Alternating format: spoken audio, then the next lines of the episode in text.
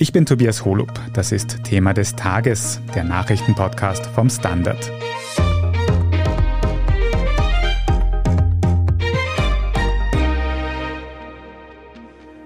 In Wien ist der erste Fall von Affenpocken nachgewiesen worden. Die Krankheit, die sich mit Windpockenähnlichen Bläschen äußert, hat sich zuletzt auffällig schnell in Europa verbreitet. Das weckt nun Ängste, dass nach dem Abflachen von Corona schon die nächste Pandemie in den Startlöchern stehen könnte. Wie ansteckend Affenpocken nun wirklich sind, wie gefährlich eine Infektion ist und wie wir uns davor schützen können, darüber sprechen wir heute. Magdalena Pötsch, in den vergangenen Monaten hast du noch sehr intensiv die Corona-Pandemie für den Standard beobachtet. Heute beschäftigt uns eine andere Krankheit, nämlich die Affenpocken. Was ist das eigentlich? Ja, die Affenpocken werden, wie der Name sagt, durch die Affenpockenviren hervorgerufen.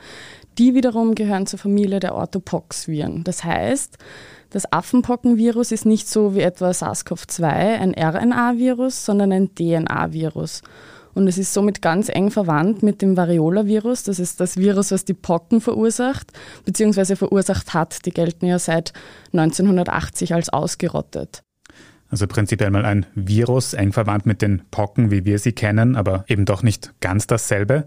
Aber warum denn jetzt Affenpocken? Was hat das mit Affen? Was hat das mit Tieren zu tun? Bei den Affenpocken handelt es sich um eine Zoonose. Das Virus ist also vom Tier auf den Menschen übertragbar, wobei derzeit noch nicht final geklärt ist, von welchem Tier das tatsächlich ausgeht. Der Begriff Affenpocken ist also dementsprechend ein bisschen irreführend. Es sind nämlich wohl nicht Affen der Wirt des Virus, sondern Fachleute vermuten viel eher, dass wohl Nagetiere der Wirt und Überträger sind. Der Name Affenpocken rührt daher, dass 1958 Affen für Forschungszwecke in Gefangenschaft gehalten wurden und bei denen wurde dann eine pockenähnliche Erkrankung festgestellt. Infolgedessen wurde das dann einfach Affenpocken genannt. Tatsächlich gab es aber in den letzten Jahren einen Ausbruch in den USA, der so ganz und gar nichts mit Affen zu tun hatte wie etwa der Virologe Steininger von der Med-Uni Wien berichtet hat. Da waren ursprünglich Nagetiere infiziert, diese wurden dann an Präriehunde verfüttert und von diesen Präriehunden wurde das Virus dann auf den Menschen übertragen. Und das interessiert uns jetzt alle besonders, nämlich wie es quasi unter den Menschen weitergeht. Wie kann man sich denn von Mensch zu Mensch quasi mit diesen Affenpocken anstecken? Ja, das ist noch schwierig zu sagen. Es liegen nämlich derzeit noch keine verlässlichen Daten zur Übertragungsfähigkeit des Virus von Mensch zu Mensch vor. Aber das scheint recht gesichertes Wissen zu sein. Es dürfte wohl für eine Übertragung ein sehr enger, ein sehr intensiver und demnach möglicherweise intimer Kontakt notwendig sein. Also wirklich Schleimhaut zu Schleimhautkontakt. Die Affenpockenviren sind also keine sehr leicht übertragbare Krankheit, die jetzt einfach von Mensch zu Mensch überspringt, wie etwa die Grippe oder wie wir das von SARS-CoV-2 kennen. Mhm. Denn die Affenpocken sind wirklich nur in der Frühphase der Erkrankung, auch über Tröpfchen, beim Husten oder Sprechen übertragbar. Hauptsächlich allerdings steckt man andere dann über diese Hauteffloreszenzen an, also diese Pusteln und Bläschen, die sich bilden. Dort ist auch die Viruskonzentration am höchsten. Vor allem diese Bläschenflüssigkeit ist hochinfektiös. Und auch wenn die Infektion schon abheilt, sind diese abfallenden Krusten immer noch infektiös. Du sagst schon Bläschen. Wie muss man sich denn so eine Erkrankung vorstellen? Wie läuft die Infektion ab und wie gefährlich ist das Ganze? Mhm, die Bläschen kommen dann eigentlich eher erst in einem späteren Stadium. Zuerst verlaufen die Affenpocken sehr ähnlich wie die echten Pocken. Eine Infektion führt auch nur in ganz, ganz seltenen Fällen zu einem schweren Verlauf. In den allermeisten Fällen ist es so, dass es nach einer Inkubationszeit von 7 bis 21 Tagen, so meist zwischen 10 und 14 Tagen, zu einem plötzlich einsetzenden, sehr, sehr hohen Fieber kommt. Da sprechen wir von so 38,5 bis 40, 41 Grad Fieber. Dazu kommen starke Kopfschmerzen, Rückenschmerzen, Husten, Unwohlsein, einfach ein generelles Schwächegefühl.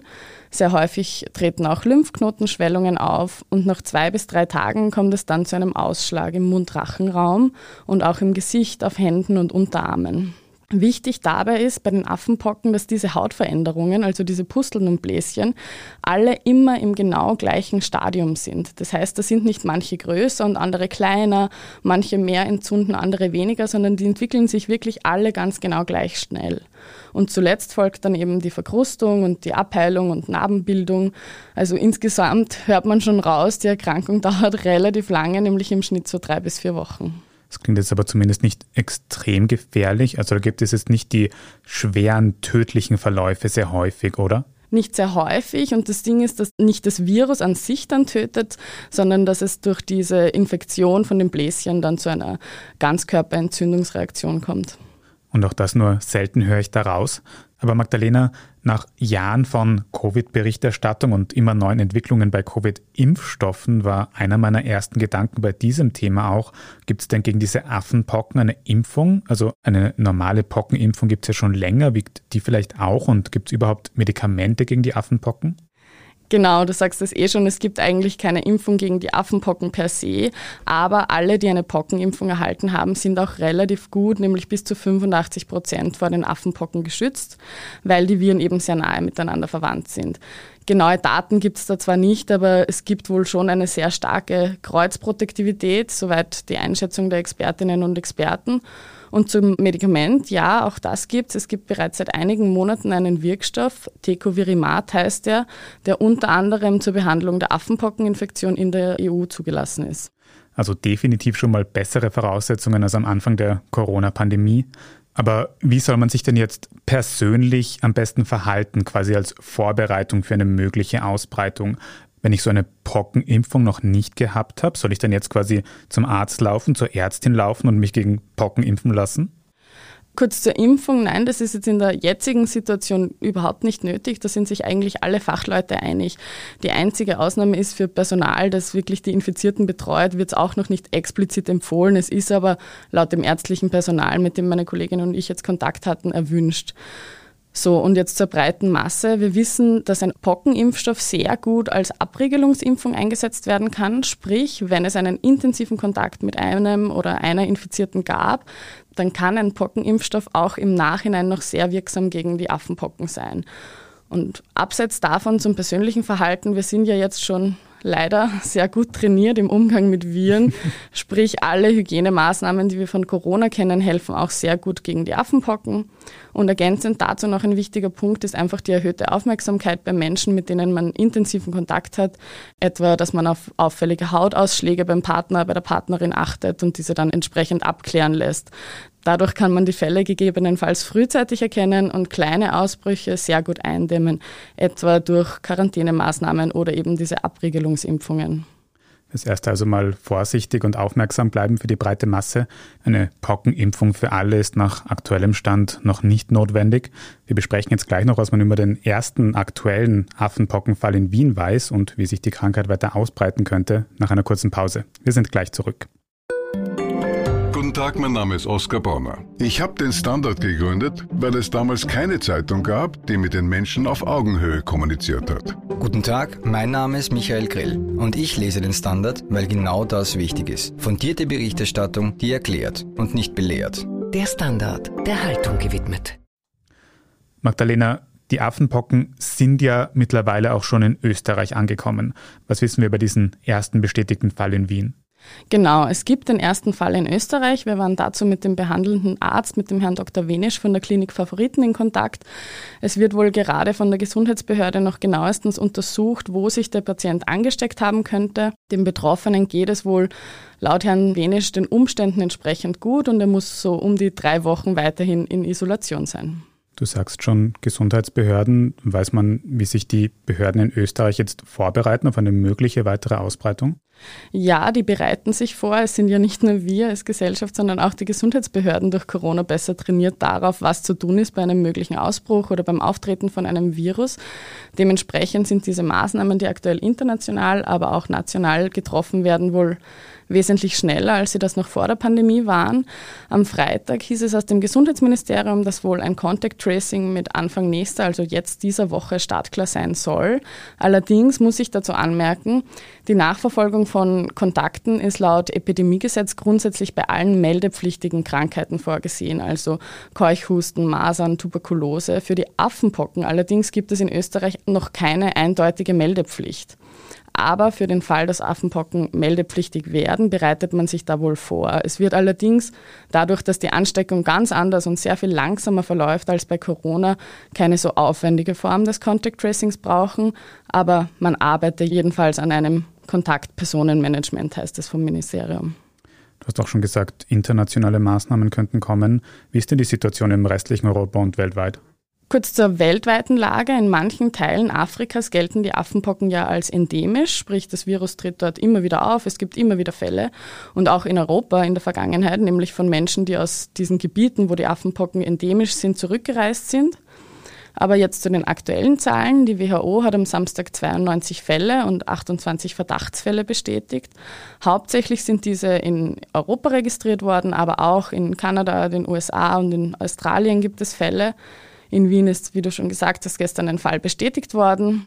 Und in Deutschland sind bisher drei Fälle aufgetreten. Einer ist in München, zwei in Berlin und Neues seit heute Morgen gibt es auch einen Verdachtsfall in Lateinamerika. Das ist der erste bisher dort. Kann man denn sagen, wie jetzt der Weg von diesem Virus war durch Europa, bis es dann in Österreich angekommen ist? Nein, das ist eben noch nicht final geklärt. Die Behörden prüfen aktuell, welche Zusammenhänge es hier gibt. Und das lässt natürlich auch ganz viel Spielraum für Gerüchte, Spekulationen und in der Folge auch Hass und Hetze. Man liest etwa, dass bei den aktuell gemeldeten Fällen vor allem homosexuelle Männer das Virus übertragen würden. Spanische Behörden zum Beispiel gehen gerade der Vermutung nach, dass ein Event auf Gran Canaria der Ursprung für die aktuellen Fälle gewesen sein könnte. Wir sprechen da von einer Pride-Veranstaltung. Und das wiederum geht zurück auf Medienberichte in El País, das ist die größte Tageszeitung Spaniens und die beziehen sich auf Quellen im Gesundheitssektor, gehen da aber nicht genauer drauf ein. Es ist alles anonym und es wirkt ein bisschen schwammig. Also man kann dazu eigentlich aus gesundheitlicher Sicht nur sagen, ja, intime Kontakte sind ein möglicher Übertragungsweg für dieses Virus, aber das Virus macht da keinen Unterschied zwischen Geschlechtern. Frauen können das Virus genauso gut oder schlecht übertragen wie Männer und die sexuelle Orientierung spielt da erst recht überhaupt keine Rolle nochmal eine gute Erinnerung, mit Gerüchten sehr vorsichtig umzugehen und am besten nur verlässliche Informationen im richtigen Kontext zu verbreiten. Aber Magdalena, bei diesen ersten Berichten über die Affenpocken habe ich so leichte Flashbacks an die Anfangszeiten von Corona. Müssen wir uns jetzt Sorgen machen, dass quasi die nächste weltweite Pandemie vor der Tür steht mit diesen Affenpocken? Ich weiß, was du meinst. Auch da hat es bei Corona so angefangen. Hier mal ein Fall, dort einmal ein Fall. Aber die Sorge kann ich dir nehmen, weil die Voraussetzungen der Viren ganz, ganz andere sind. Erstens ist das Affenpockenvirus anders übertragbar und zweitens ist das Virus erst dann wirklich gut übertragbar, wenn auch tatsächlich Symptome da sind. Die Affenpocken sind also nur von symptomatisch erkrankten Personen auf andere übertragbar. SARS-CoV-2 ist ja sehr leicht über Sprechen, Husten und so weiter übertragbar. Und es ist ja auch schon ansteckend, etwa zwei Tage bevor man überhaupt die ersten Symptome bekommt. Da gibt es also ganz andere Möglichkeiten, sich zu infizieren. Dadurch haben wir bei den Affenpocken eine viel bessere Chance, diese Ausbrüche durch gutes Contact Tracing, Isolieren, Abriegelungsimpfungen und so weiter einzudämmen. Und diese Sorge, dass wir es vielleicht schon bald mit einer neuen Variante des Affenpockenvirus zu tun haben könnten, wie wir das von Corona kennen, diese Sorge kann ich wohl auch nehmen. Es können natürlich alle Viren mutieren und Expertinnen und Experten sind da immer sehr vorsichtig mit Prognosen, weil ein Virus einfach immer überraschen kann. Aber vielleicht noch ganz kurz zur Einordnung. Die Wahrscheinlichkeit, dass das Affenpockenvirus mutiert, ist sehr, sehr gering, weil es, wie eingangs schon kurz erwähnt, kein RNA-Virus ist, sondern ein DNA-Virus. Und die sind relativ stabil. Ich erkläre das vielleicht noch kurz ein bisschen bildlicher. Bei der Frage, ob es ein RNA- oder ein DNA-Virus ist, geht es darum, wie die genetischen Informationen im Virus aufgebaut sind. RNA-Viren müssen quasi ständig in DNA umgeschrieben werden, um kopiert werden zu können, also um sich zu vermehren. Und bei diesen Kopier- und Umschreibevorgängen passieren einfach sehr viele Lesefehler. Das passiert bei den DNA-Viren nicht, weil die nicht ständig umgeschrieben werden müssen beim Vermehrungsvorgang. Deshalb sind die DNA-Viren in der Regel immer wesentlich stabiler als die RNA-Viren und die Gefahr einer unüberschaubaren Ausbreitung der Affenpocken hält sich dementsprechend in Grenzen eine virologische Erklärung, bei der auch ich gut mitkomme. Wir halten fest, große Sorgen wegen den Affenpocken sind nicht notwendig, aber ein bisschen Vorsicht und Aufmerksamkeit kann nicht schaden. Deswegen vielen Dank für diese Informationen, Magdalena Pötsch. Gern. Wir sprechen jetzt gleich noch über den Wiederantritt von Alexander van der Bellen bei der Bundespräsidentschaftswahl in unserem Meldungsüberblick. Wenn Ihnen diese Folge von Thema des Tages gefallen hat, dann abonnieren Sie uns doch in der Zwischenzeit auf Ihrer liebsten Podcast-Plattform. Am besten dann auch gleich eine gute Bewertung dort lassen. Jetzt aber dranbleiben, wir sind gleich zurück.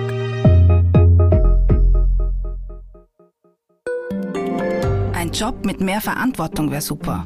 Ich will eine bessere Work-Life-Balance. Es muss ganz einfach Spaß machen. Welchen Weg Sie auch einschlagen möchten. Er beginnt bei den Stellenanzeigen im Standard. Jetzt Jobsuche starten auf Jobs der Standard.at. Und hier ist, was Sie heute sonst noch wissen müssen. Erstens, Alexander van der Bellen tritt zur Wiederwahl als Bundespräsident an. Das hat der 78-Jährige heute Montag auf einer Pressekonferenz bekräftigt. Bereits am Wochenende hatte van der Bellen über Social Media angekündigt, er wolle seine, Zitat, Erfahrung weiterhin in den Dienst für unser Land stellen. Unterstützen wollen ihn die Grünen, die SPÖ und die NEOS. Von der ÖVP gibt es bis Redaktionsschluss dieses Podcasts noch kein Statement zu Van der Bellens Wiederantritt. In jedem Fall hat nur eine Parlamentspartei angekündigt, einen Gegenkandidaten oder eine Gegenkandidatin zu Van der Bellen aufzustellen, nämlich die FPÖ. Wer das sein wird, ist heute Montagmittag noch nicht bekannt. Der Ex-Präsidentschaftskandidat Norbert Hofer hat allerdings bereits abgewunken. Eine Wiederwahl des Amtsinhabers van der Bellen gilt ohnehin als wahrscheinlich. In einer Umfrage der Tageszeitung Kurier haben 63 Prozent der Befragten gesagt, sie wollen van der Bellen wiederwählen. Zweitens, die USA würden Taiwan vor einer chinesischen Aggression auch militärisch schützen. Das hat US-Präsident Joe Biden heute Montag auf einer Pressekonferenz in Tokio gesagt. Mit dieser Aussage weicht Biden von der gewohnten US-Kommunikationslinie ab, was die Beziehung zwischen Taiwan und China betrifft. Die chinesische Regierung betrachtet Taiwan ja als einen Teil von China. Auch die USA akzeptieren das zumindest offiziell. Taiwan selbst sieht sich allerdings als unabhängig und Beobachterinnen gehen schon länger davon aus, dass die USA Taiwan im Kriegsfall unterstützen würden.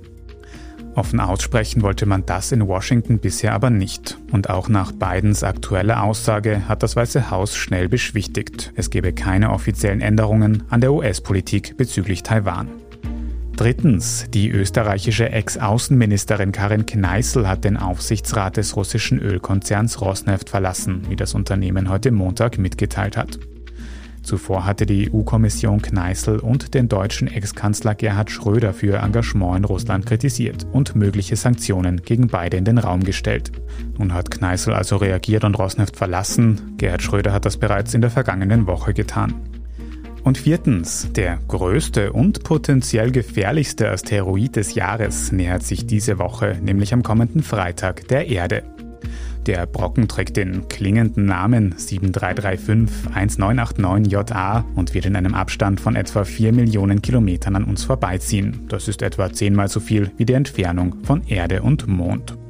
Mit seinen fast zwei Kilometern Durchmesser könnte der Asteroid der Erde durchaus enormen Schaden zufügen. Allerdings nur dann, wenn er von seiner berechneten Route abweichen würde. Und das ist laut Expertinnen äußerst unwahrscheinlich. HobbyastronomInnen lesen trotzdem alles weitere über den Asteroiden auf der Standard.at. Dort finden Sie auch alles weitere zum aktuellen Weltgeschehen. Falls Sie Feedback für uns haben, dann erreichen Sie uns sehr gerne unter podcast.derstandard.at. Und wenn Sie unsere journalistische Arbeit unterstützen möchten, dann können Sie das zum Beispiel mit einem Standard-Abo tun oder mit einem Premium-Abo auf Apple Podcasts. Vielen Dank für jede Unterstützung. Ich bin Tobias Holub, Baba und bis zum nächsten Mal.